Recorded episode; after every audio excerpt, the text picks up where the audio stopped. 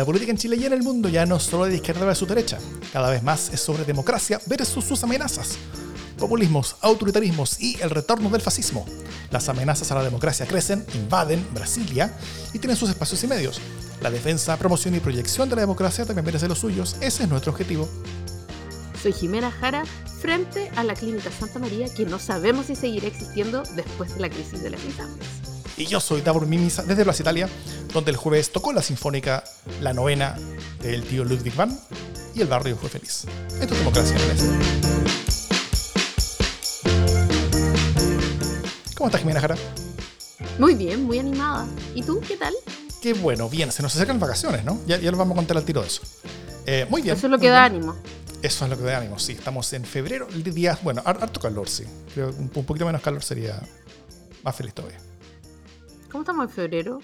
O sea, estamos, bueno, estamos 31 de enero, así que eh, quienes nos escuchan en el podcast lo van a escuchar en febrero. Así que ustedes que están en, en, el futuro, cuéntenos a nosotros que estamos en el pasado si es que hace mucho calor por allá en febrero.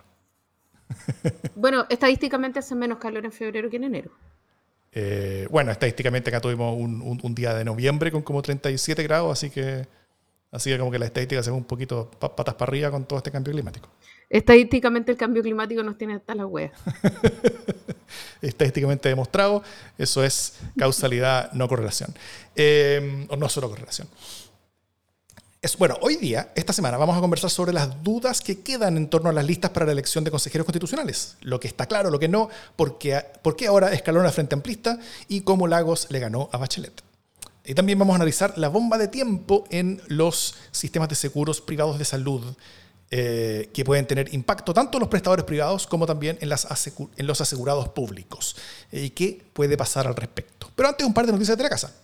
El viernes enviamos, por fin, por fin, eh, el LSD sin censura de este mes. Al límite, al límite. Al límite. Eh, deporte extremo. Esto es el capítulo exclusivo de Democracia en el SD que hacemos como agradecimiento a nuestros aportantes que nos apoyan mes a mes. Eh, así que espero que les haya gustado a todos quienes les llegó. Eh, felices recibimos sus comentarios. Y, y, como lo hicimos casi a fin de mes, entonces pronto se, se viene el LSD sin censura de febrero. Al tiro noticia de eso, que obviamente lo haremos sí o sí. Así que quienes quieran unirse al grupo de personas que nos apoya con, el monto mensual que, cada uno quiera, eh, para hacer más y mejores podcasts en defensa de la democracia, lo pueden hacer en los links que tenemos en las notas del podcast si nos escuchan o en la descripción del video si nos ven. Y recibirán estos capítulos de LCD sin censura veraniegos. Eh, solamente recuerden que lo que se dice en LCD sin censura se queda en LSD sin censura. Muy bien. Eh, lo otro, nos iremos de vacaciones parte de febrero.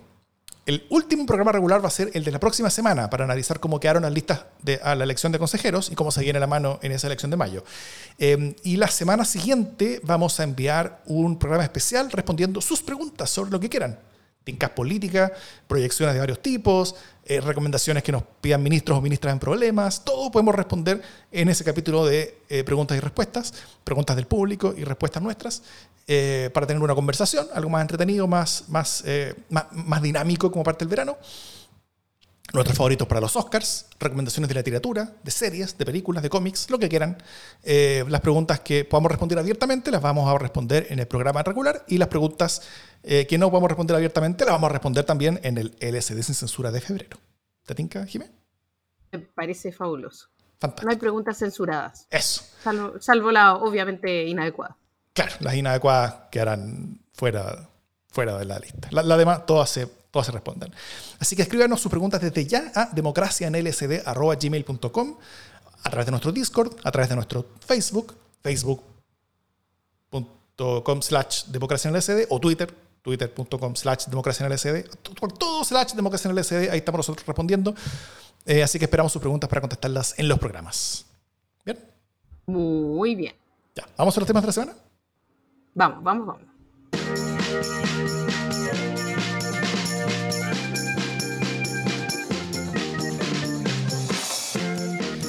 Bueno, la semana pasada conversamos sobre las múltiples dudas que había sobre la conformación de las listas para la elección de consejeros constitucionales. Eh, varias de esas dudas fueron respondidas, resueltas estos días, pero no todas. Así que, eh, que analicemos cada una de estas noticias, Jimena? Vamos, me parece. Primero, Chile Vamos no va a ir con republicanos. Eh, el, que el que varios en Chile Vamos no apoyaran la acusación constitucional de los republicanos en contra de Jackson y que luego los republicanos no apoyaran la acusación de Chile Vamos en contra de la ex ministra Ríos, mató al amor, se podría decir. De hecho, eh, como tituló el mostrador, como matrimonio mal habido, frustradas acusaciones dejan a las derechas durmiendo en camas separadas. Eh, así que bueno, no serán las razones más inspiradoras del mundo, pero a cordón sanitario regalado no se le mira los dientes. ¿Cómo, ¿Cómo es eso, Jiménez? Sí, yo, o sea, creo que em, eso ofrece una oportunidad de división en la derecha que es ventajosa porque, em, porque nosotros también probablemente vayamos divididos, lo cual hace que la cuestión sea más eh, equiparable. Es decir, si es que ellos iban súper unidos todos y nosotros íbamos totalmente solos, o sea, al revés, si ellos iban súper unidos y nosotros íbamos cada uno por su lado, eh, eso dificultaba la competencia. Ahora que ellos van separados y nosotros mm. quizás tal vez vayamos separados, eh, digamos que no quedamos tan en desventaja. ¿no? Eh, una cosa que tenía, si es que Republicanos iba con Chile Vamos, además de que Chile Vamos era fagocitado por republicanos, que es una cuestión que ya ha ocurrido en instancias anteriores cuando ellos han ido juntos. además de eso, el efecto inmediato al otro lado del charco ideológico, digamos, era que eh, era un, argumento para ir juntos también eh, a pro de dignidad con, socialismo democrático, ¿sí?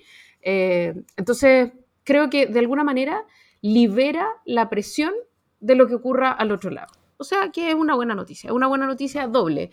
primero porque existe una derecha democrática or so, y por otro lado porque, porque el socialismo democrático se siente menos presionado. Y como ustedes saben, yo soy socialismo democrático corazón. Súper. Ya, lo siguiente también es que eh, los senadores de Chile Vamos no estuvieron dispuestos, al parecer, a incorporar a alguien de demócratas en uno de sus cupos del comité designados. Como que todos decían, sí, sí, sí, metamos a alguien que querían meter a Sebastián Edwards, los demócratas como su, eh, como su experto o, como su designado. Eh, pero en la hora de los que hubo, ninguno de los partidos estuvo dispuesto a hacer uno de sus propios cupos para permitir que, que entrara Sebastián Edwards, así que los demócratas quedaron medio picados eh, y declararon su propia libertad de acción. Así que tampoco hay unidad en ese sentido. Uy, qué miedo, qué miedo. Van a ir solo los demócratas. o sea, básicamente no van, ¿no es cierto? Eh, no, eh, claro. Con esto quedan prácticamente fuera del juego, yo diría. Claro, pero además como es, gracioso esto de la libertad de acción, porque so what? no digan que no les avisamos. O sea, puede que igual les pasen cupos para la elección después, eh, pero, pero sí, bueno, con esto quedan un poquito fuera del juego. Eh, han, tenido enormes noticias de incorporaciones, eso sí, los últimos días de parlamentarios, con lo que quedan con una bancada, al menos en el Cámara de Diputados más grande que la DC. Eh, pero sus noticias en junta de firmas son bien malas, horrorosas. De hecho, nosotros pensábamos que iba a ser al revés, que, ellos iban a tener relativa facilidad mientras a, los amarillos les iba a costar mucho. A los amarillos le ha costado mucho, pero a los demócratas le ha costado aún más, para sorpresa yo creo que todo el mundo. Entonces, eh, tal vez concentrarse en la firma, tal como amarillos, y saltarse todo esto sea no solamente positivo, sino que sea necesario para su supervivencia. Entonces, quizás por ello haya la mano. También la otra cosa es que Republicanos parece que no va a ir con el partido de la gente.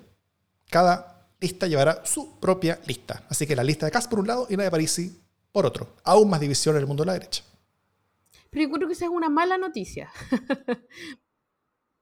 O sea, como a diferencia de lo que ocurre como con las dos derechas, que en el fondo divide y, entrega un lugar a cada una de estas derechas, como la derecha democrática, la derecha desquiciada, em, el hecho de que, que el, em, Partido de la Gente vaya por un lado y Republicano por otro, em, es una mala noticia porque me habría gustado, no solo porque a mí me gustaría ver a todos estos gallos desquiciados juntos, eh, sino porque en el fondo eh, apuntan a distintos targets ideológicos. Entonces, aunque, aunque en el fondo la lógica del partido de la gente sea súper extrema en muchas cosas, van a apuntar a, un voto en, en otro lugar. Entonces eso sería un poco fome, porque yo los habría querido ver disputándose el voto de la extrema derecha mm. y sincerar un poco ideológicamente dónde están, pero en verdad no, van a seguir en esta idea de que ellos no están ideologizados, como que ellos están en el sentido común. Y eso es una mala noticia porque les puede dar, eh, les puede generar buenos dividendos, ¿no? Mm. Yo también estoy, de acuerdo contigo. Yo, yo estaba bien, entusiasmado con que fueran juntos porque, eh, porque eso anclaba al partido, partido de la gente de la derecha, o sea, no solamente ahora, sino que para adelante también. Eh, y al ir sueltos, claro, puede que obtengan más votación eh, y van a ser una amenaza ya no solamente para los mundos de la derecha, sino que van a ser una amenaza para todos los mundos. Eh, en, el peor caso podría ser una amenaza como terminó siendo la, fenómenos como la lista del pueblo en la elección pasada, donde todo el sistema político finalmente pagó costos, no solamente eh, la, izquierda y centro-izquierda, sino que también hubo votos ahí de, gente que normalmente votaba por la derecha. Eh, aquí también puede pasar lo mismo con el partido de la gente. Entonces, claro, aunque la visita flash de París a Chile parece que no fue tan gran éxito, así que en una de esas logra meter suficientemente las patas como para anular esa amenaza, pero por ahora es una amenaza que está latente. ¿Y dónde va a quedar el alcalde Carter? el Carter, eh, el Carter va a quedar en, eh, eh, nada, como alcalde por ahora, pero está él con, con, con Pamela Giles como de, la, de, los liderazgos políticos que le están haciendo mucho ojito al partido de la gente, como posibles miembros después de una eventual, no sé, primaria, algo así, como que, como que juntar todas las formas de populismo en una sola, en una sola tiendita. Pues podría ser, claro, una alianza republicana, partido de la gente y demócrata, todas las formas de populismo juntas. ¿Te cachai lo que es que Pamela Giles termine en un entuerto así? O sea, es como a mí me parece increíble, como tu, tu sed de poder y de figurar. No, no, pero tu ¿Algo de poder Pamela Giles te sería increíble todavía? Sí, sí, sí. ¿Todavía tiene límites para su figura? Sí, sí, como que pensé que tenía algo. No, yo, yo no tengo límites para su figura. Ella pensé que tenía algún nivel de límite para su propia imagen, autoimagen, formas de no sé, de poder, ¿cachai? No sé, whatever. cero, no hay límite ninguno ahí, chao, completamente desfocado todo. Bueno, pero los focos están en lo que pasa, que, es donde vamos a conversar más, eh, hacia el lado izquierdo, izquierda, centro-izquierda. Los partidos tuvieron sus consejos generales, o símiles, como se llamen, donde dieron instrucciones abriendo cerrando puertas coalicionales. Eh, el fin de semana, en la reunión del Partido Socialista, Paulina Bodanovich sacó una enorme carta bajo la manga en un último intento de lograr la unidad de todo el oficialismo en una sola lista, que fue la promesa de que la expresidenta Michelle Bachelet lideraría la lista si es que era de unidad. Minutos después, el PPD, ah, eh, eh, en la reunión del PPD que estaba ocurriendo al mismo tiempo, eh, no, no, como a algunas cuadras de distancia, me imagino, aparece en un video ni más ni menos que el expresidente Ricardo Lagos llamando a una lista propia del socialismo democrático. Y el PPD finalmente termina votando por esa alternativa, uniéndose a radicales, a liberales y a la democracia cristiana y a la espera de lo que decía el PS, porque el PS ahora, ya que la lista única ya, ya no va, eh, entonces el PS tiene que decir con quién va. Ahí vamos al, tiro sobre esa disputa. Pero la disputa Bodanovich versus Pirigentili, que era decir juntos, todos juntos o, por separado, qué sé yo, terminó siendo solamente de teloneros, porque al final la pelea de fondo terminó siendo de pesos pesados de verdad, de Bachelet versus Lagos. Y que era una pelea que yo no vi venir. Eh, y la ganó Lago. Así que, ¿cómo, lo viste tú, Jimena Jara, que tienes tanto corazón puesto en cada uno de, esos, de esas esquinas del ring? Para mí esto es muy difícil. Yo eh, como que siempre lo digo, soy como hija de, padres separados en esto también. soy hija de padres separados, pero, pero también en esto soy como hija de padres separados, porque tengo mucho amor eh, por los dos lados. Em, no sé si me parece justo que, terminen finalmente siendo ellos los que representen cada una de estas posturas. O sea, mm. em, lo primero que quiero decir es que creo que hay algo injusto en esto, ¿cachai? Que es que básicamente no pueden eh, opinar sin convertirse en abanderados de las causas por las que opinan, y creo que eso es súper injusto. O sea, en el caso de Michelle Bachelet, desde luego, si ella ofrece liderar una lista, eh, claro, se está convirtiendo en una militante de esa causa. Pero en el caso de Lagos, no. Eh, en el caso de Lagos, él dice, mira, yo creo que esto no es mm. conveniente y a mí me parece perfectamente legítimo que dos personas que han tenido mucho que decir en la política, en la, política en la historia reciente, tengan posturas distintas, ¿cachai? O que vamos a imaginarnos que las diferencias solo son en torno al puente del Chacao, no, pues, ¿cachai? O el Transantiago, o el alcance del Transantiago. No, ¿cachai? Sabemos que tienen muchas diferencias, muchas cosas. Em, y claro, no, o sea, yo tampoco vi venir como el enfocarse tanto en las dos figuras, que obviamente tiene un cierto morbo comunicacional, ¿cachai? O sea, como que ya, Bachelet dice ah, y van corriendo a preguntarle qué dice Lagos al respecto y qué le han dicho. Tú le pones una cámara a Lagos y Lagos dice qué piensa al respecto. y además no dice qué piensa, sino que además se hace una tesis al respecto. Eh, que esto no fue la, no fue la, excepción. Pero a diferencia tuya, que creo que como que, que, la lucha de los partidos es como la telonera de la lucha entre los verdaderos rivales que son estos dos, yo creo que es al revés. O sea, creo que hay dos figuras eh, reales, así como reales de realeza, ¿no? Como dos figuras monárquicas en torno a dos posturas distintas, pero esas negociaciones a mí me parece que están y van a seguir estando en los partidos políticos. No, sí, claro, sí, me, refería como en el plano comunicacional y, como simbólico, épico, claro. Sí, pero claro, en, lo formal son los partidos que están tomando decisiones. Eh, y, también hay una diferencia importante, que es que, que es que Bachelet puso su propio nombre adelante como posible candidata eh, para fortalecer la opción que ella quería avanzar, mientras Lagos no hizo eso. Bueno, también Lagos mucho mayorcito, nadie, nadie esperaba tampoco que lo hiciera. Eh, bueno, alguna gente que, tal vez lo hubiera esperado, pero, pero él no puso su nombre, ahí, ahí se ve una diferencia. Eso es. Em, ya, ¿vamos a hablar de lo otro? Sí. sí, claro, hay que hablar del otro. Em, bueno, ah, y lo último que me gustaría decir sobre esto es que eh, lo de Bachelet yo creo que fue una jugada bien maestra de Bodanovich. O sea, ahí, no sé quién tuvo la idea, pero, pero, pero, creo que fue bien, bien importante, porque buena parte del miedo del PPD de ir junto a Prodignidad tenía que ver con que era una lista de por y para Boric, que es un presidente con menos de 30% de aprobación, ¿no es cierto? Y eso es bien... Eh, eh, al menos riesgoso, uno puede decir, si no, si no suicida, entre riesgoso y suicida en algún punto intermedio. Y, pero si Bachelet era la lista, eso sacaba a Boric de buena parte del protagonismo. Eh, y la lista se convertía en otra cosa. Entonces, los riesgos eran menores, las oportunidades eran mayores, y yo creo que fue tan buena la jugada que yo pensé un rato que la decisión podía incluso cambiar, que podía como, como trastabillarse el convencimiento del PPD eh, de ir solo. Pero al final se demoraron bien pocos minutos en decir otra cosa. Quizás como fue ese, ese consejo general o como se llama esa reunión dentro del PPD con, con, con, gente diciendo, oye, salió esto en la al lado, ¿qué hacemos ahora?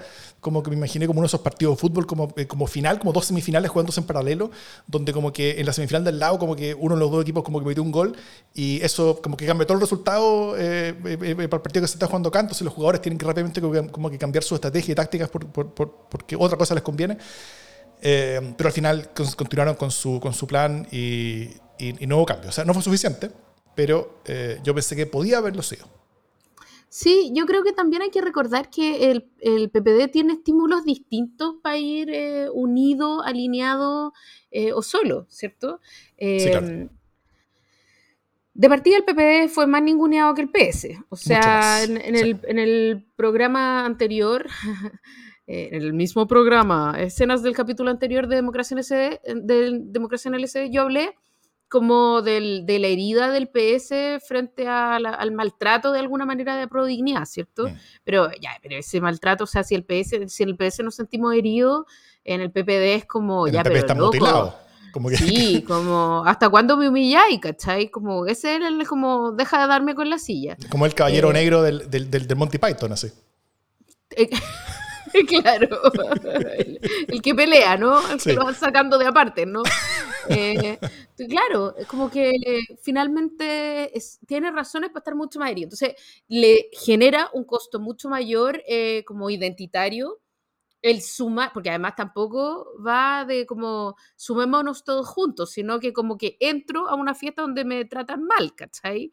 Eh, entonces, bueno whatever, ¿cachai? Como que el costo para el PPD es mucho mayor de entrar porque es como que tiene que olvidar que trapearon el piso con el PPD, ¿cachai? Es una primera cosa, como que identidad y como que las bases, si que todavía existen las bases, eh, deben estar muy dolidas. Ya, segunda cosa, eh, al PPD le fue harto peor en las elecciones sucesivas anteriores que al PS. ¿Cierto? igual al Partido Radical, como que básicamente los borraron un poco, como al ADC, al PPD, al, al PR, son como las fuerzas que salieron así como súper mal de las contiendas electorales, a diferencia del Partido Socialista, eh, que hubo un buen diseño de las listas y que finalmente logró representación digna, ¿cachai? Como frente a una arremetida muy fuerte de aprobación.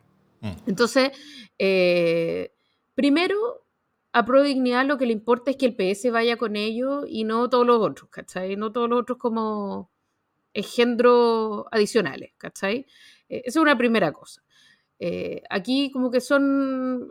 Lo que haga el PS es lo que importa, ¿cachai? Y eso lo sabe el PPD, el PR y la DC. Eh, y por lo tanto hay una elección que tiene mucho menos costo, porque en el fondo si ellos van sumados con estos otros van a ser también fagocitados por estos otros, Van a tener una representación muy débil eh, y van a morir en una ley ajena. Entonces creo que hay algo así como de, es que si vamos a morir, muramos en la nuestra. No es que tampoco se hayan reivindicado mucho en este tiempo los PPD. Entonces, eh, creo que finalmente hay una opción desde la debilidad, pero que los, que los libera bastante.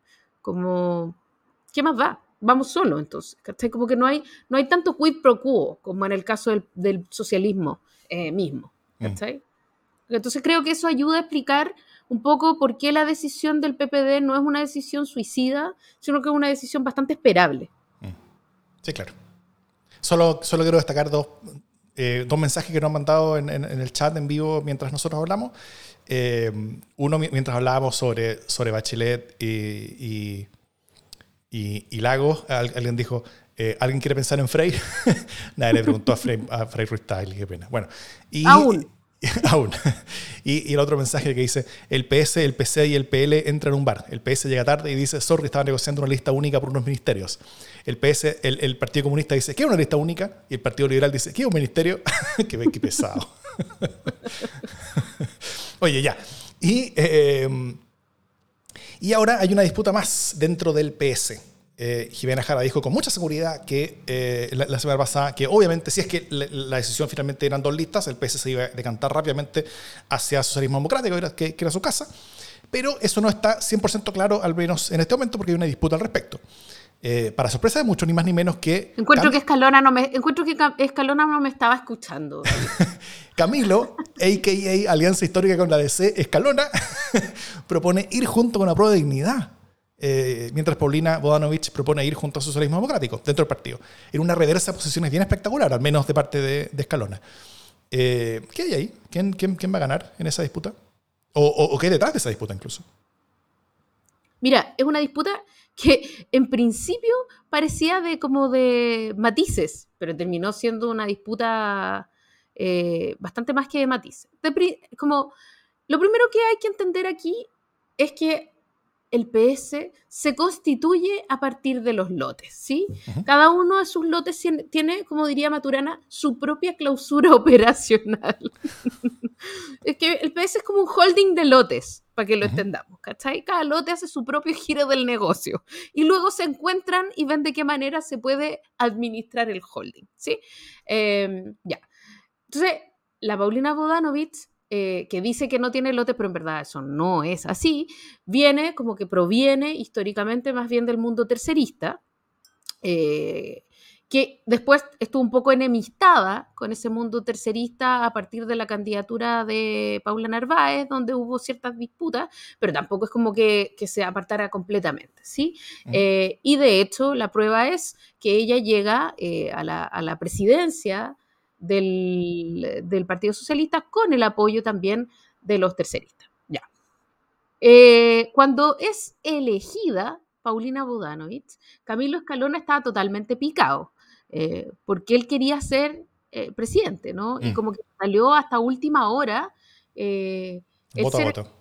Claro, y como cuando en verdad había más votos para ella, o sea, como que no había ninguna razón en el mundo para que en verdad fuera él el elegido por la comisión política, pero lo peleó, lo peleó, lo pataleó y finalmente ya terminó como eh, cansado esa disputa, pero, pero no, le costó mucho soltarla, ¿sí? Entonces, todo esto para explicar que hay sangre en el ojo desde hace cierto rato. O sea, no solo son de lotes distintos, sino que además hay una disputa eh, como de, una mediana data para atrás.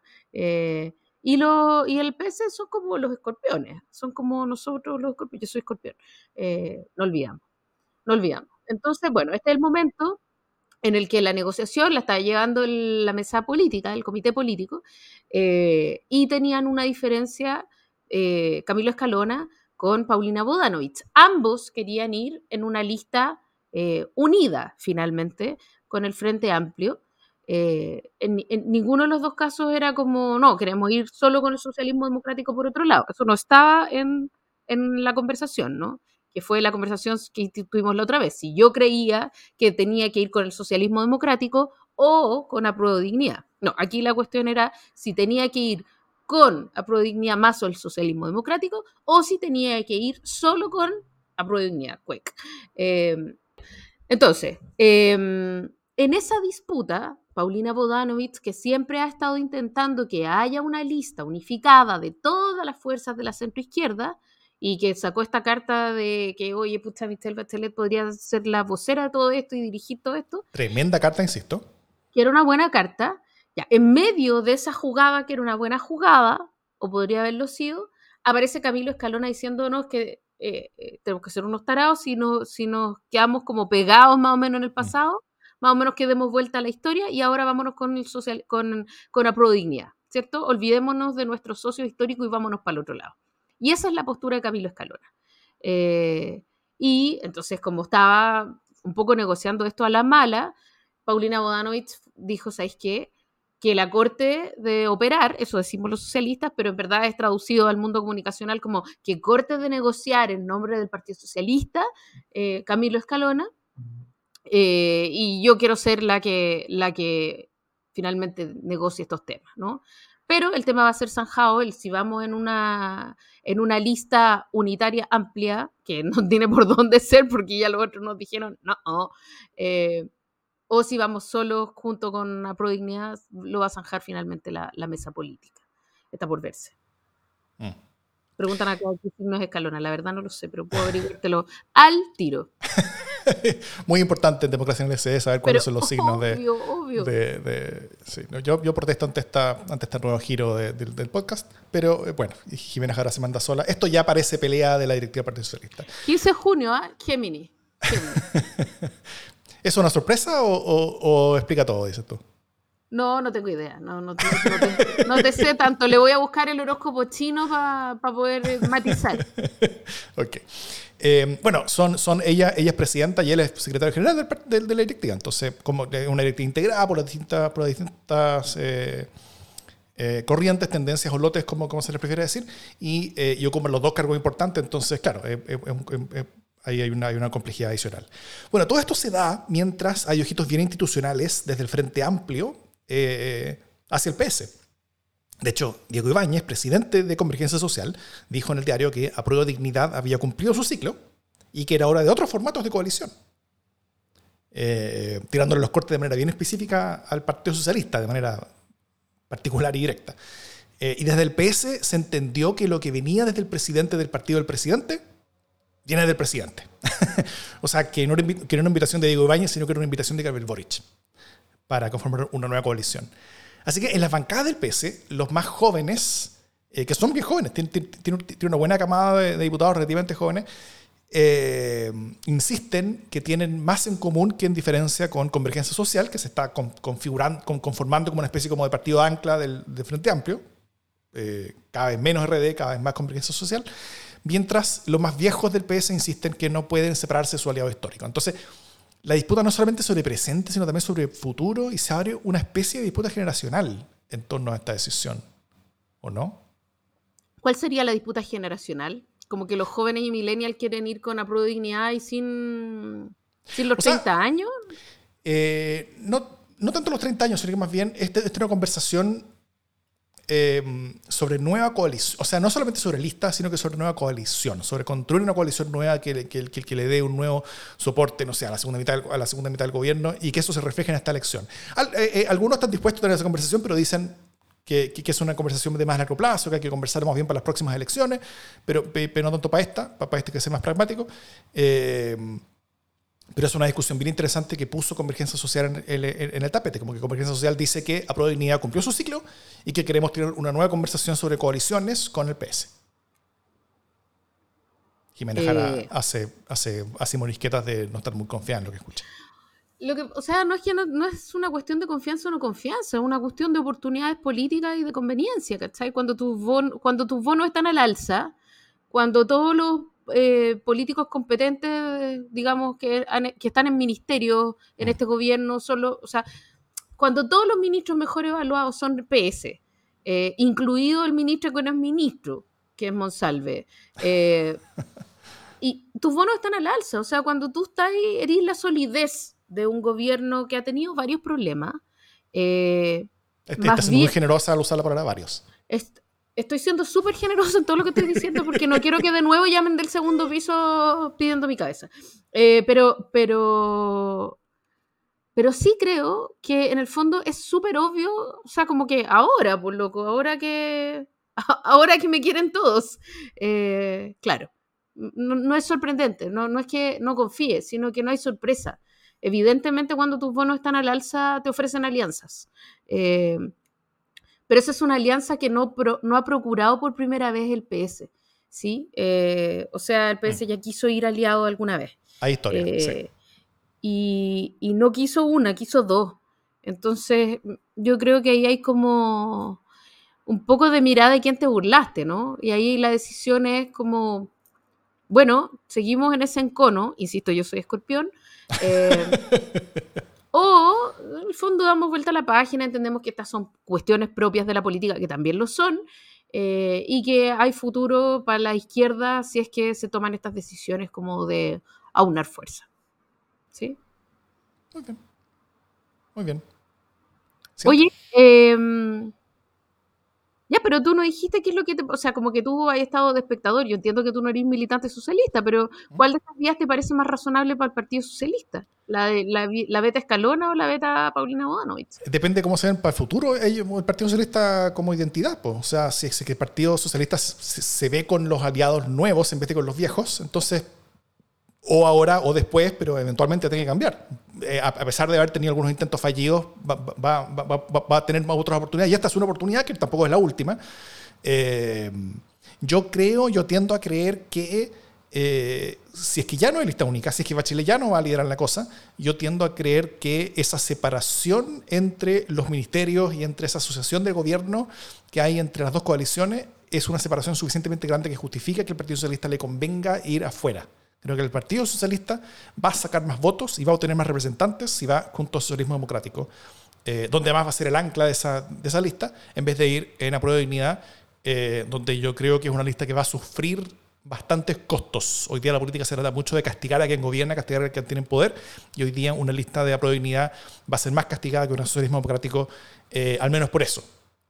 Puede que termine sacando más votos, pero, pero, pero, pero, pero, pero el, el, castigo con respecto al, poder potencial eh, electoral eh, va a estar enfocado en eh, cualquier lista que sea la masa social presidente de la República. Y, esa lista es clara. Me parece, sí, sí. O sea, como que creo que puede haber un último. Además, que esta. Fíjate que estas elecciones. Voy a decir algo terrible. Como aquí lo digo y aquí lo niego, pero.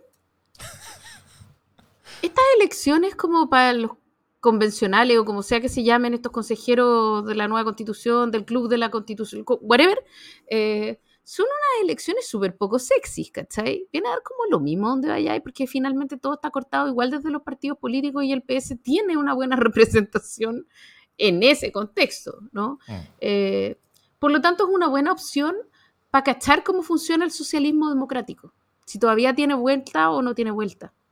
No, o sea, como que si le va mal, no es mucho lo que pierde. Si le va bien, es mucho lo que reafirma, siento yo. O sea, como que estratégicamente puede ser una buena jugada correr el riesgo. Como en una elección parlamentaria, eh, las apuestas son mucho más altas. Hoy día es más barato, creo yo. Aquí lo niego. puede ser.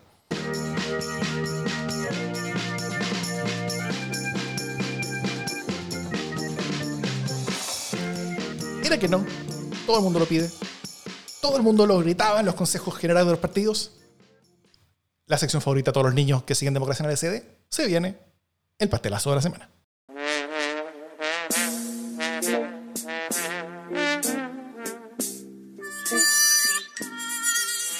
A fines del año pasado, teóricamente, ah, eh, se, acaba, se acababa el plazo para que eh, todas aquellas sociedades eh, por acciones, SPA, eh, que ofrecían servicios profesionales, como, como mi pyme, que ofrece servicios como asesorías, ¿no? en, por ejemplo, en estrategias digitales o en relatos, que son servicios que no son cosas, sino que son servicios. Pasando la aviso.com, está bien, está bien. Sí, porque, es porque es que no hay una este caso no es un caso especial, lo cuento porque no es un caso particular, lo cuento como a modo de ejemplo, ¿sí? Entonces, estas empresas, eh, dijo el Servicio de Impuestos Internos, que estaban exentas de pago de IVA porque no había un producto sobre el cual cargar el IVA, eh, van a empezar a pagar IVA, ¿sí? Entonces se tienen que pagar el IVA y entonces si yo ofrezco una asesoría estratégica, igual tengo que pagar IVA por esa asesoría estratégica. Em, y además el costo de ese IVA se carga a quien me compra el servicio, al cliente. Ya, esta situación que afectaba obviamente a mi pyme, eh, no solo afectaba a mi pyme, sino que afectaba a miles de miles de, eh, de pymes eh, y de empresas que ofrecen servicios, ¿no? Eh, y entonces fueron muchísimos los colegios de profesionales y gremios de empresarios eh, que pidieron que esta, que esta medida no se aplicara, ¿cierto? Pero empezó a aplicarse de todas maneras. y era tan masivo que se permitió una salida un poco forzosa a estas pymes que ofrecían servicios profesionales para que se constituyeran en sociedades de profesionales que profesionales afines pudieran inscribir sus giros y migrar de ser una sociedad por acciones a ser eh, sociedades de profesionales. Y así no pagar IVA y quedar exento. Bueno, eh, esa es la situación que afecta, pero a, no sé, deben ser como 130 mil eh, empresas que están haciendo esta migración, lo cual, por supuesto, más de 1.600 contribuyentes ya han declarado ser sociedades profesionales para eximirse del pago al IVA eh, a servicio, una cuestión que eh, iba a empezar a regir eh, el primero de enero y que ya tuvieron que extender el plazo hasta junio para que las sociedades que son sociedades por acciones puedan transformarse en sociedades de profesionales.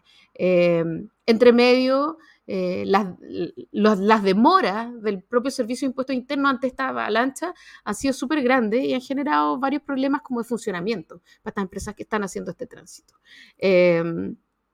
En fin, ha sido un ejemplo de inflexibilidad.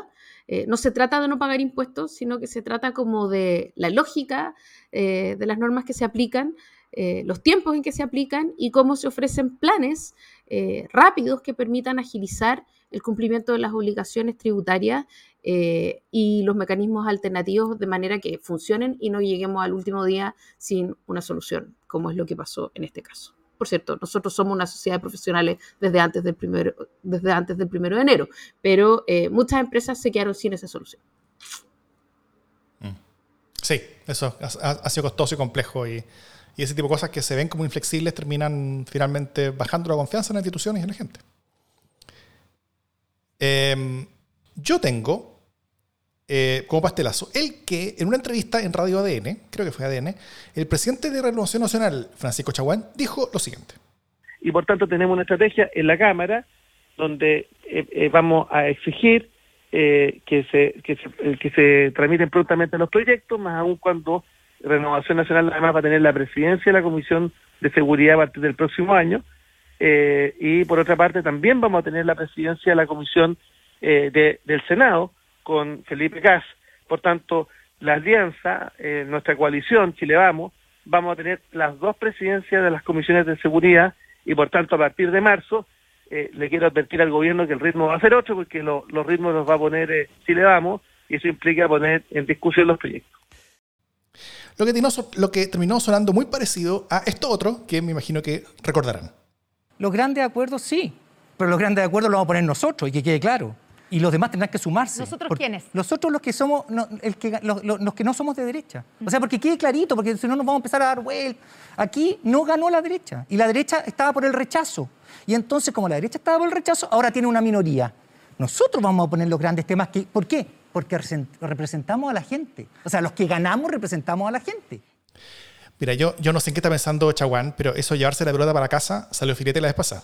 Eh, quienes no quieran que Chaguán y los suyos sigan la suerte de Stingo, los, de Stingo y los suyos van a tener que hacer lo que los aliados de Stingo no hicieron en su momento, que fue bajarle los humo eh, al personaje y cambiarle la frecuencia, porque eh, esta canción ya la conocemos y no creo que, que estén las cosas como para escucharla de nuevo. Eso creo que es un pastelazo. Esta hace rato que viene pastelazo en pastelazo, digámoslo. Ha salido como tres veces en, la, en nuestra sección de los pastelazos en los últimos dos meses. Protagonista de los grandes éxitos de los pastelazos de los. Eh, eh, el, el es protagonista de los, de, los, de los grandes pastelazos de ayer y hoy.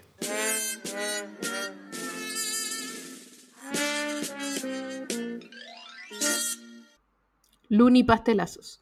Em, oye, ya, mira, eh, hablando de temas que son pero pasteleo tras pasteleo, vamos a hablar de un tema que, para bien o para mal, desgraciadamente, como siempre estos temas, nos afecta, eh, y que es la tremenda crisis que hay hoy día en el sistema de ISAPRE, que uno podrá decir, bueno, que me importa, eh, importa, pues importa un montón. Importa porque hoy día tiene al sistema privado de salud en vilo, claramente quebrado y sin futuro, pero a los cotizantes del sistema privado sin saber qué va a pasar con ellos. por supuesto, aterrados de entrar en un sistema público que no funciona con toda la eficiencia que esperarían y que probablemente están acostumbrados a, buscar en los servicios privados. Eh, y con mucho miedo también a los 8 de cada 10 chilenos que se atienden en el sistema público de qué va a pasar si es que ingresan más de 2 millones de cotizantes provenientes del mundo de las ISAPRES eh, al sistema eh, público y a colapsarlo, ¿cierto? entonces, como, son como estas dos grandes amenazas terroríficas que se han repetido ad eternum, eh, especialmente por parte de quienes se autodenominan las víctimas, que son las ISAPRES, porque las ISAPRES entienden que ellos son las víctimas de este sistema eh, y además víctimas y además tratan de hacer co-víctimas eh, a los cotizantes de su sistema. Entonces tratan de meterle este panorama apocalíptico en el que si ellas quiebran, todos nos vamos a la mierda y nos quedamos sin salud. Ya. Primero, eh, como el afán de esta conversación es un poco ponerle paños fríos porque, porque en verdad nos va a ocurrir exactamente eso, o sea, como que estamos atajando la pelota de manera que eso ocurra muy antes. Eh, bueno, ok, no tan antes, pero, pero que no ocurra tan, así. O sea, como que hace, eh, hace, cinco años habría sido más o menos antes. un buen plazo, claro. pero es una crisis que es esencialmente de las ISAPRES, ¿no? entonces, bueno, lo primero es que muchas veces uno ve pasar esta información y como que entiende que hay crisis de la ISAPRE, que hay un dictamen de la Corte Suprema, que están enojados los de las ISAPRES como siempre y que salen los ministros un poco a tirarle la foca a los de las ISAPRES, pero no, se entiende un poco eh, de dónde vienen todos estos cuentos, ¿no? Entonces, eh, importante cómo surge la crisis de las ISAPRES. Yo aquí recomiendo eh, una serie de columnas que escribió en CIPER, en, como digamos en lo que quedó de CIPER académico o como en clave de CIPER académico, eh, David Debrot Sánchez, que es economista, eh, pero que se ha dedicado básicamente a estudiar el sistema de financiamiento y la economía de las ISAPRE. Entonces tiene una serie de tres o cuatro columnas en que explica muy claramente cuál es este conflicto eh, y de dónde viene, ¿no? Y entonces él se dedica a mirar cómo, cómo fueron las utilidades hasta el año 2021. Entonces, dice él en sus estudios, él dice que hasta el 2021 eh, las utilidades después de pagar impuestos de las ISAPRES, eh, desde el 90 al 2021, ascienden a 1,3 billones de pesos. Eh, entonces dice, esta no es una estimación, sino la suma de los valores que han sido reportados por las estadísticas de la Superintendencia de Salud, ¿sí? ajustadas por la inflación. entonces, bueno, es un sistema que dio muchísimas ganancias. ¿A quiénes? A sus, a sus ejecutivos, ¿no? A sus planes mayores, ¿no? A sus dueños. Eh, tantas, tantas, claro, tantas ganancias dio que permitió generar una red de eh, clínicas y de centros de salud que no existían y que están integrados verticalmente, cuestión que ha sido consistentemente denunciada, ¿no? Esta integración vertical de yo te ofrezco un seguro de salud, seguro de salud que solo puedes ocupar en mi pulpería slash clínica, eh, clínicas que también han obtenido millonarias ganancias, ¿no? Eh, así es como ha funcionado el sistema largamente y ha funcionado en torno a ciertas lógicas. Uno, la lógica de la discriminación ¿cierto? Eh, gente que es más cara que otra, mm. mujeres, por ejemplo, eh, viejos, eh, gente que es inadmisible para el sistema, personas que tienen enfermedades preexistentes, por ejemplo, que quedan fritas, no, pueden, no podían cambiarse ISAPRE, quedan cautivas, personas que, por ejemplo, como las embarazadas, que las embarazadas, o sea, la posibilidad de estar embarazada era castigada por el sistema, y especialmente hasta antes de eh, el momento en que se dejó de ofrecer este plan sin útero que existió por muchos años, en que tú eras una mujer en edad fértil que contrataba un plan de salud ventajoso, pero que dejaba excluidas todas las prestaciones del embarazo.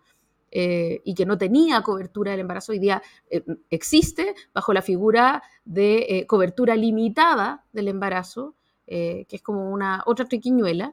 Bueno, todos estos sistemas de discriminación le permitían a los prestadores privados elegir a quienes estadísticamente tenían menos enfermedad, o sea, a los hombres jóvenes, básicamente, ¿no? Gallos que no necesitaban del sistema de salud, entonces les ofrecen eh, planes muy baratos, muy ventajosos y eh, con cobertura casi total. Mientras tanto, a todos los otros que tenían más posibilidades de necesitar prestaciones de salud, eh, se les pagaban se les cobraban prestaciones carísimas, ¿cierto? Ya. Entonces, ¿qué es lo que pasa? A partir del 2010 se judicializan estos casos y se establece que estos criterios de discriminación no son lógicos.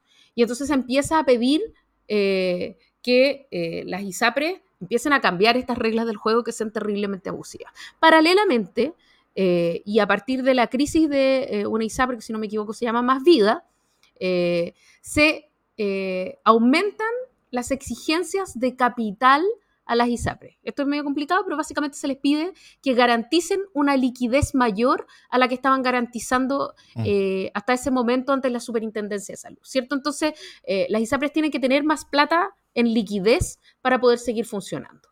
Ya, ¿y qué pasaba si no tenían esta liquidez? Bueno, se acercaban al límite de la quiebra, ¿cierto? Y cuando se acercaban al límite de la quiebra, lo que podían hacer como mecanismo excepcional era pedirle a la superintendencia que les levantara la garantía, ¿cierto? O sea, que los dejara funcionar más allá de la garantía, lo cual es un, igual tiene algo bien particular, que es que, es como que te pongo una condición que si tú no me la puedes cumplir y empiezas a funcionar al borde del riesgo, tú me puedes pedir eh, una exención para cumplir esta condición que yo te estoy poniendo. O sea, eh, igual hay una cuestión ahí que hay que mirar con harto foco. Eh, ya, y la cuestión es que a partir de cierto momento, el año 2021, se, solicita, se solicita la liberación de garantía por 88,7 mil millones, ¿sí? y eso lo hicieron dos ISAPRES.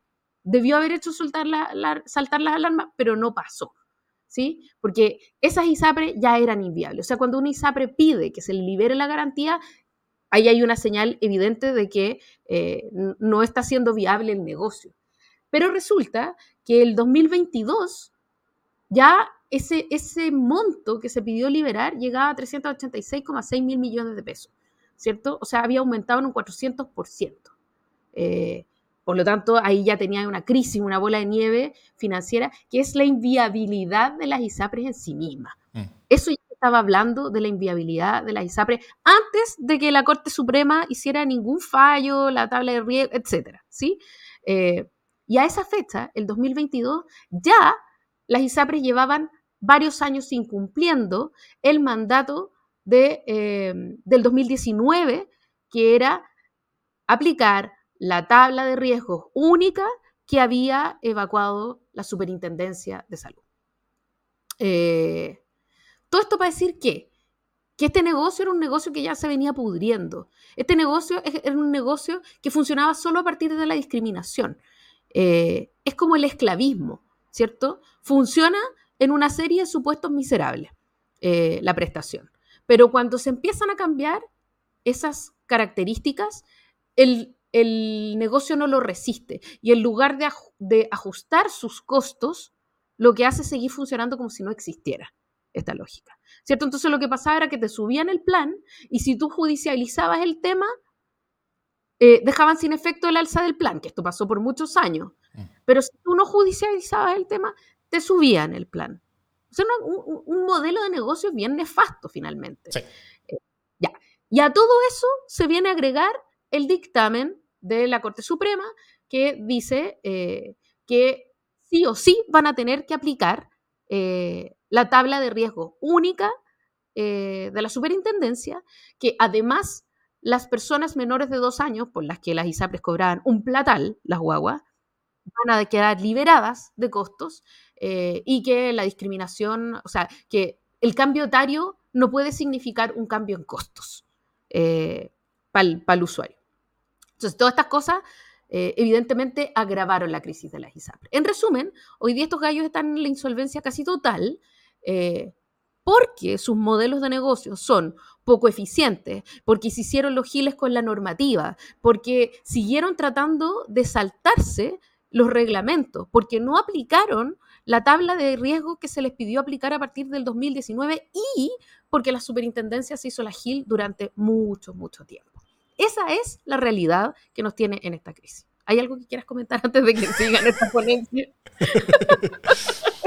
Eh, a ver, simplemente una, una, brevísima historia, eh, que es que las ISAPRES fueron una de todas estas ideas como de securitización individual hechas en dictadura, en la que la idea era que los privados, como siempre, son mejores en todas circunstancias que el Estado, eh, al, al, entregarle a los privados la, la, tarea de ser seguros de salud, eh, o sea, no solamente el permiso de, seguro de salud, porque eso siempre ha existido y sigue existiendo, cualquier empresa de seguros puede tener un seguro de salud, pero como eh, depositarios de la cotización obligatoria, o sea, es, es, asegurarles plata a, la ISAPRE eh, de, los, ciudadanos. Entonces, se supone que la ISAPRE iban a reemplazar al seguro público y fueron creadas para que, como competencia, compitieran y eventualmente le ganaran al seguro público, porque como son privados, son más eficientes, etcétera, y iban a ganar todo y, y a ser un sistema full privado.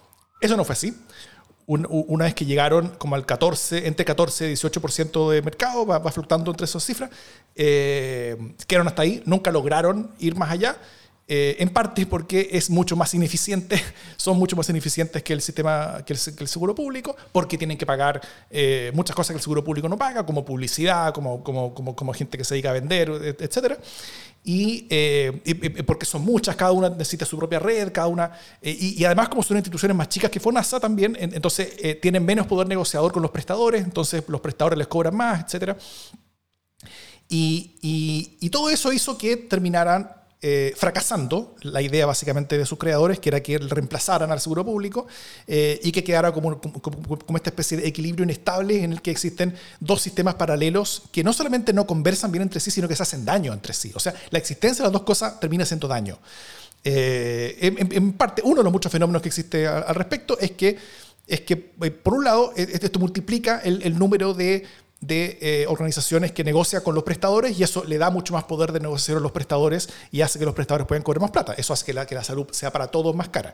Y también eh, es que como las ISAPRES tienen finalmente, tienen mucha capacidad, de, tal como las ISAPRES tienen poco poder de negociación con los prestadores, salvo los que sean de ellos, y, y por eso muchas ISAPRES terminaron haciendo sus propios prestadores y terminaron ganando plata de ahí. O sea, yo, yo se discuto que las ISAPRES hayan ganado mucha plata, porque cuando, eh, uno divide como toda la plata que ganan por, por el número de cotizantes que tiene, eh, finalmente las ISAPRES están ganando así como mil pesos por cabeza al mes, algo, algo así. Lo cual no es gigantescamente mucho, para nada. Eh, pero, pero cuando las ISAPRES como tienen bastante poder y libertad para, para escoger básicamente sus cotizantes, eh, terminan teniendo, tal como tú bien dices, a las personas más jóvenes, más hombres, más sanos.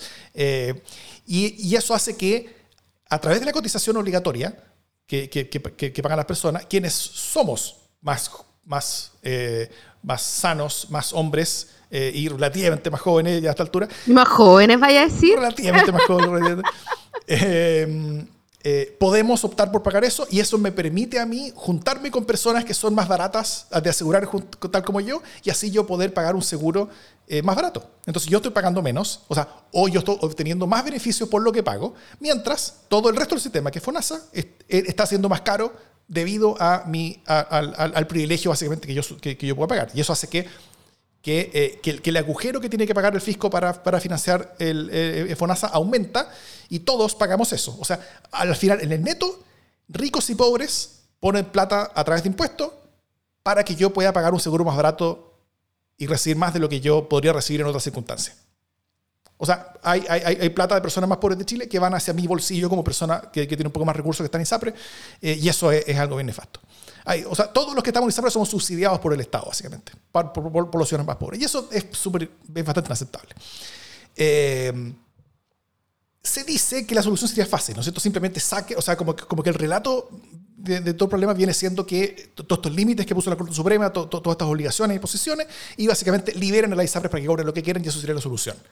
Eh, y como que, déjennos volver al esclavismo, porque eso funcionaba bien. Como que, como, que cobramos lo que queramos. Ahora, el problema de eso es que eso es mentira, eso no es una solución. Las, las ISAPRES están fritas. Yo recomiendo harto los hilos que ha hecho Juan Carlos Said, que, ha explicado bien este fenómeno, que es un, mm. que es un, que es un médico más bien cercano a la, a la centro derecha moderada, y él explica que el fenómeno de la espiral de la muerte, en el que ya están las ISAPRES, donde si, les, se les entrega las ISAPRES el poder de cobrar lo que quieren, lo que va a suceder es que las personas que están menos obligadas a quedarse en la ISAPRE, ergo las más sanas como yo, eh, nos van a subir tanto el precio que muchos de nosotros vamos a decir, vamos a hacer la suma y resta y ya no nos conviene estar acá porque ya no vamos a seguir siendo subsidiados como antes, entonces vamos a tener que pagar lo que, lo que recibimos y eso hace que que, finalmente para muchos, no, para todos, pero para muchos, y muchos de los más sanos sobre todo, sea mejor negocio estar en FONASA. Eso, eso implica que mucha gente sana se va eh, del a FONASA y eso implica que el ESAPRE se queda con una proporción mayor de personas que están ahí eh, eh, con enfermedades que son más caras y eso, y eso termina haciendo que los precios tengan que seguir subiendo y eso hace que más gente se vaya hacia FONASA y eso hace que los precios sigan subiendo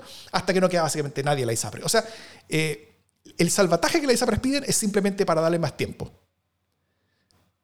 No hay ninguna posibilidad. Y, cualquier salvataje que sea como, como, como poner recursos del Estado para, como, como para salvar la ISAPRE es, es, es, aún peor. Hay un trampo argumental en todo esto. Como que se dice que para salvar a los cotizantes y a los prestadores eh, privados hay que salvar a la ISAPRE. Y eso es mentira. Eh, Exacto. Cuando, cuando eh, si tu objetivo es salvar a los, a, los cotizantes y a los prestadores, entonces salva a los cotizantes y a los prestadores. Si tu objetivo es salvar a la ISAPRE, salva a la ISAPRE. No hay ninguna razón para salvar a la ISAPRE porque ya están fritas, ya están muertas, ya no existen. Lo que hay que hacer sí es es, eh, es, llegar a un acuerdo político para tener un sistema que sea uno que funcione para todo el mundo y que pueda funcionar mucho mejor. Un seguro único, público para toda la gente va, va a ser un monopsonio finalmente.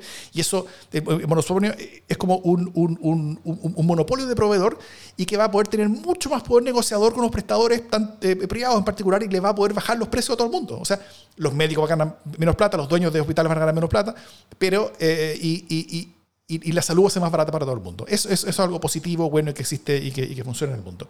Y, eh, eh, y, y, cosas sí puede hacer el Estado para ayudar a prestadores y ayudar a, los cotizantes, como por ejemplo que el Estado le pague las deudas que tiene gigantescas, o sea, eh, eh la deuda gigantesca que tiene con prestadores privados.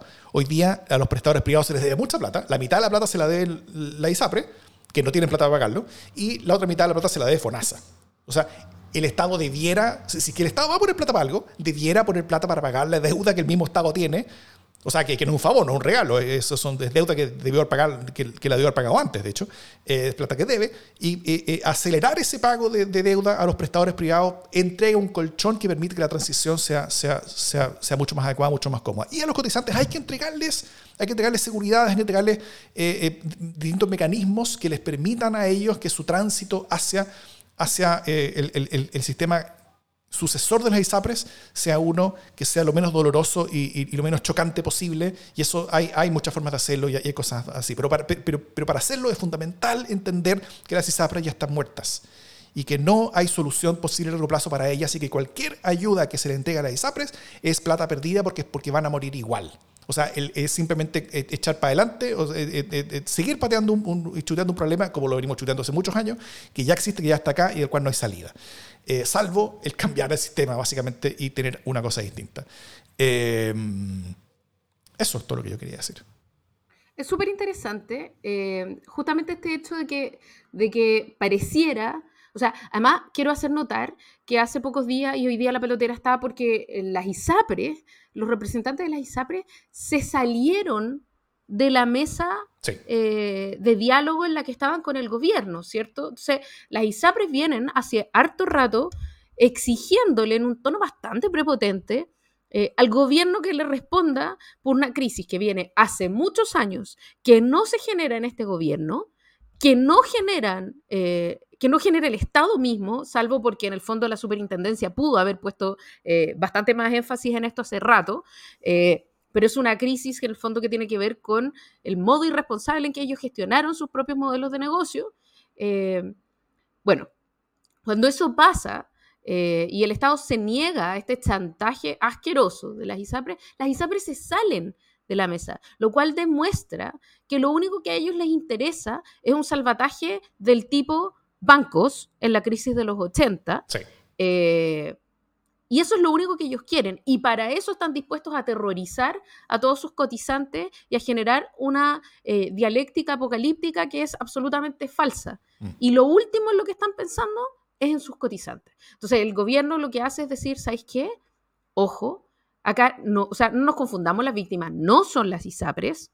eh, las víctimas potenciales son los cotizantes de las ISAPRES y del sistema público, y a esas personas les vamos a tener que generar una respuesta. Así es interesante el papel que ha tenido el colegio médico aquí, que ha sido un rol como de traductor, ¿no? Como de mediador eh, entre estos dos mundos y que ha logrado además eh, hacer converger en un mismo espacio a muchos ministros de salud, exministros de salud de distintas administraciones, de distintos signos ideológicos, de manera de llegar a una propuesta que sea técnicamente razonable eh, y que además tenga cierta legitimidad social, porque si no, no es tolerable. Eh, y probablemente lo que ocurra es un sistema mixto, eh, que, que algunas de las propuestas tienen que ver con un plan integrado, es decir, que las personas, tanto del sistema público como del sistema privado, se puedan entender en todo tipo de establecimientos de salud, lo cual tiene, tiene un- una gracia que en el fondo eh, echa por, por la borda esta idea de que, uy, las clínicas van a desaparecer si, si, si desaparece el sistema de ISAPRE. Claro. Eso no es así, eso No va a ocurrir de esa manera. La integración vertical es un cuento, pero las clínicas van a seguir ganando plata si es que existe un plan eh, integrado. Y de hecho, las clínicas han estado operando hace rato para que eso ocurra de esa manera. Mm. La segunda, o sea, la, la segunda posibilidad es que para que haya estas prestaciones, este plan integrado de prestadores, también pudiera haber, o no, eh, un plan universal. Eh, es decir, un mismo tipo de plan para todo el tipo de gente, con distintos servicios, etcétera, ¿no? Hay una complejidad, hoy día hay más de, no sé, miles y miles de planes operando eh, como en paralelo, lo cual es ya un- una locura. Eh, entonces la idea es como hacer otro tipo de plan de salud, casi que como el NHS, con prestadores privados eh, y prestadores públicos. Así es. Y eh, la, gran, la gran pregunta es si este nuevo sistema de salud, que puede ser así o puede ser de otras maneras, puede tener más o menos eh, componentes, eh, va a alcanzar a estar listo cuando antes del colapso de las ISAPRES, lo más probable es que no. Eh, y entonces, ¿qué se hace de manera de ganar tiempo eh, entre el colapso de las ISAPRES y el- la entrada en vigencia de un nuevo sistema de salud? de manera que estos prestadores, o sea, que, estos, que estas personas que son parte de los sistemas privados eh, no queden a la deriva, ¿cierto? Entonces se ha hablado de hacer un nuevo tramo para esta gente que viene del sistema privado, de manera que tengan otro tipo de, de funcionamiento y no lleguen a colapsar el sistema público, etcétera. Sí, esa es la conversación. Pero, pero eh, o sea, es súper interesante de qué manera han tratado de establecer su propaganda eh, para ser salvados eh, por un Estado al que siempre han querido al margen, ¿sí? Y esto además es súper interesante mirarlo en, porque eh, en el panel de ayer de CNN, de expertos, entre comillas, que vienen a discutir una nueva constitución, y esto eh, no es un tema al margen, tiene todo que ver, le preguntan eh, a uno de los constituyentes, o sea, perdón, a uno de los expertos de la, de la derecha, eh, Máximo, Máximo algo. Voy a decir mal el nombre, así que voy a buscarlo. porque Podría ser Máximo Pavés, suponte, pero no estoy segura de nada. Eh, le preguntan si está de acuerdo, Máximo Pavés, eh, si está de acuerdo con, con que haya un Estado social y democrático de derecho en la nueva constitución, establecido en la nueva constitución. Y él dice una cosa insólita, dice, eh, bueno, si por Estado social y democrático de derecho eh, entendemos un Estado que garantice derechos mínimos a las personas, eh, que establezca prestaciones amplias y universales, obviamente no. Ahora, si por Estado social y democrático de derecho queremos decir eh, un Estado competente, que permita a los privados más o menos hacer lo que les dé la gana, que sea chiquitito, que se repliegue, que solo aparezca cuando lo necesitamos, es decir, como Estado subsidiario, sí, claro. Eh, lo cual es ya un nivel de cuchufleteo de los conceptos. O sea, Estado social y democrático de derecho, Estado social y democrático de derecho. Si usted quiere decir Estado subsidiario, diga Estado subsidiario. Bueno, es, esa derecha todavía está con el Estado subsidiario, Sí, claro. eh, que no es otra manera de decir un Estado que nos subsidia a nosotros cuando nosotros estamos en crisis. Y el Sí. resto del tiempo que se rasquen todos con las propias uñas, porque las de nosotros son bien largas. Sí, sobre, sí, sobre eso hay, hay, hay, hay que tener ojo con que, con que haya, haya, haya gente de la, de, como, como, como de, de cualquier mundo, derecha o izquierda, eh, poniendo en juicio como las bases del proceso, como las bases mínimas del proceso. esas bases mínimas se, pusieron para que, para que no fueran discutibles, ¿no es cierto? Eh, para bien y para mal, eso están, eso están así, y hay, muchas acusaciones hacia gente de izquierda que, que, no las quiere respetar. Bueno, hay, hay, hay, pruebas de gente también del otro lado que tampoco las está respetando. Eh, eso por un lado. Y es, es bien serio esto de, de que, de que de que se exija que el Estado se haga cargo del desastre de un sistema que fue diseñado para sacar al Estado del tema. Eh, eh, para variar, además, como, como tú bien dices, como, como lo que pasó en los bancos del ochenta y tanto, como, como pasó con, con, los grandes bancos financieros en la crisis financiera de, de, hace, ¿cuánto? 15 años. Eh, es, eso todo sería súper inaceptable. Costos aceptables, yo creo, serían, por ejemplo, el que el Estado tenga que poner lucas para, que la para, para hacer que, los, que las que las transiciones a las, personas, incluso que están en ISAPRE, sean, sean más suaves, ¿no es cierto? Como que, como que suavizar el cambio de costo eh, que, van a incurrir esas personas, que en la mayor cantidad de los, casos van a ser personas que van a pagar más, porque el, el, subsidio que hoy día tienen gracias a la existencia de la ISAPRE en paralelo a FONASA es un subsidio que va a desaparecer.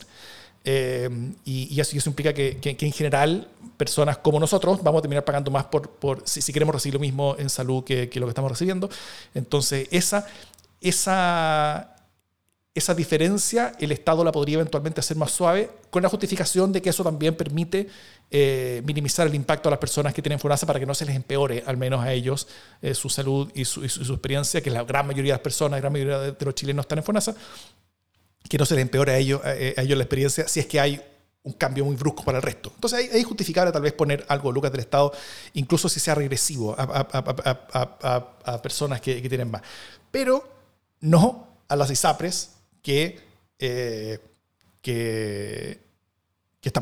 O sea, ya van a morir. El poner cualquier luca ahí implica quemar ese dinero y eso es quemar dinero público y eso no se puede hacer porque por mucho que se les haga sobrevivir, eh, esta espiral de la muerte las va a hacer morir eventualmente y vamos a quedarnos con el mismo problema que tenemos hoy día. Entonces, solucionar ese problema, poner los recursos para ayudar a personas, para ayudar incluso a prestadores si necesario, o, o, para cumplir con los prestadores en las cosas que no se le ha cumplido, como, como los pagos atrasados que tiene FONASA. Eh, pero, pero lo demás, eh, no. Así es. Yo solo sé que hemos hablado de esto mucho rato, pero eh, quiero cerrar esta reflexión eh, con un documento precioso de, que es el inicio del contrato de salud que, de la fundación del NHS en Reino Unido. Es maravilloso. Mm. cuando, se, cuando se funda el NHS, el NHS, todos los ciudadanos y ciudadanas reciben eh, una copia de ese contrato, que es precioso y que dice su nuevo sistema de salud eh, nacional comienza el 5 de julio. ¿Qué es y cómo eh, lo obtienes? Y entonces dice, este sistema de salud te proporcionará toda la atención médica, dental y de enfermería. Todos, ricos o pobres, hombres, mujeres o niños, pueden usarlo o usar cualquier parte de él. No hay cargos, a excepción de algunos artículos especiales. No hay calificaciones para el seguro, pero no es una caridad. Todos lo están pagando, principalmente como contribuyentes, y aliviará tus preocupaciones de dinero en tiempos de enfermedad. Es eh, un contrato hermoso, eh, sencillo, fácil de comprender eh, y que es bueno tener en mente cuando estamos pensando cómo vamos a resolver nuestros temas de salud. Y que el poco tiempo fue violado porque, porque le dejaron de dar eh, seguro dental y eso lo vemos con los dientes horrorosos que tienen generaciones de ingleses. Pero tiene un cierto encanto, pero que hoy día está siendo desmantelado por eh, el gobierno actual. En fin.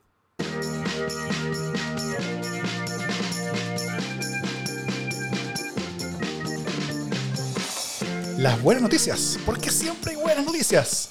¿Qué buena noticia tiene Jimena Jara? Mira, tenía una buena noticia, pero obvio que la olvidé. Eh, a ver si vuelve a mi mente. Mientras tanto, tú hablas de tu buena noticia. Bueno, tengo una buena noticia que creo que es bien evidente. En la mayor victoria hasta ahora del Frente Patriótico Mario Marcel, tras más de una década de gestiones públicas deficitarias que aumentaron nuestra deuda, tuvimos un año de superávit fiscal de 1,1% del PIB no solo por la disminución del gasto presupuestario en 24%, sino también, eh, que por presupuesto que eso el gobierno anterior, por cierto, sino también por la disminución del gasto extra presupuestario en 35%. Esto es enormemente buena noticia para Chile, que, el gasto extra presupuestario es una cosa que decía el gobierno actual.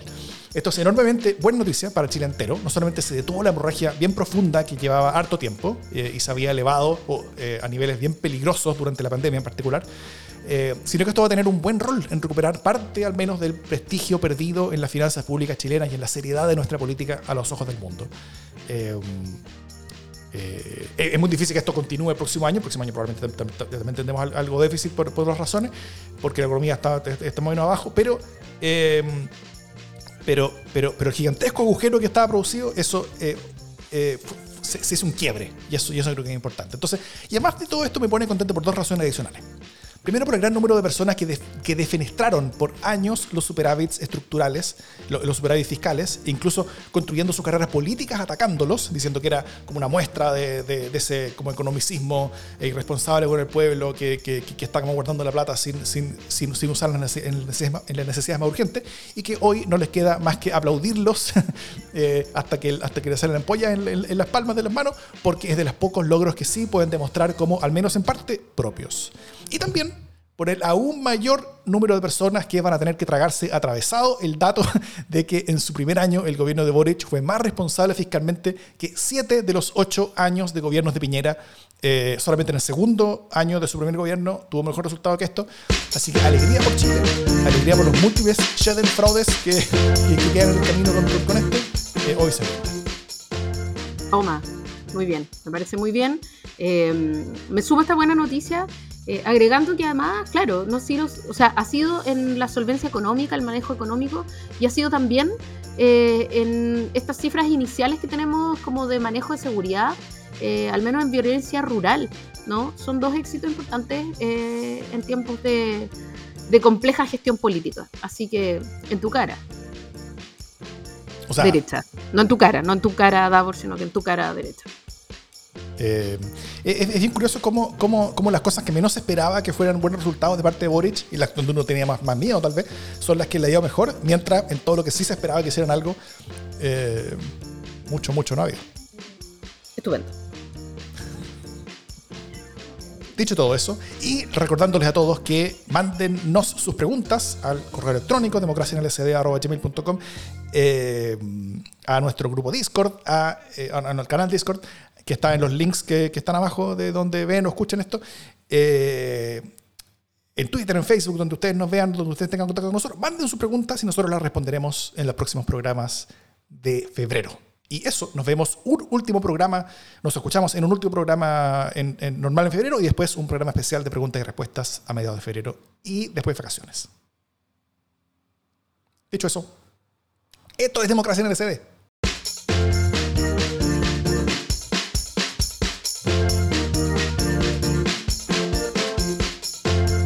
Yo, sigo creyendo que este gobierno celebra re poco las cosas como las noticias buenas que tiene. En parte porque las noticias buenas que tiene son tan como ajenas a sus propias experiencias como políticas y, las propias como cosas que ellos mismos consideran importantes y buenas, que, que no, que, como que no hay como, como, que no hay salidas comunicacionales al respecto. Vi algunos ministros celebrando, pero bueno, esto, tremendo, debería haber sido mucho más grande, yo creo. ¿O no? Les, les, cuesta cacarear los éxitos reales eh, y les cuesta dejar de cacarear aquellos temas en los que mejor guárdate. Loco, la, paradoja. Cacarearon los indultos más que, que fue el mayor terrible generador de, de mayor crisis política. Todo su gobierno cacareado como gran logro, lo cacarearon con mucho más energía de lo que están cacareando ahora. Un logro de verdad importante. De, te voy a hablar del TPP, pues, amigo. Bueno, peor todavía. Eso como que trataron de como esconderlo en la agenda incluso. Ya, pero estamos recuperando la idea de la buena noticia, ¿cachai? No, no hagamos el jimenismo de convertirlo en una mala noticia. Ah, pero ya no estamos en la buena noticia. Aprendan a cacarear. esto, este es el ex post. Eh, estamos en la, en, la escena post crédito como película de Marvel, entonces acá tenemos derecho a hablar lo que queramos. Ya no estamos en la buena noticia. Podemos pelarla.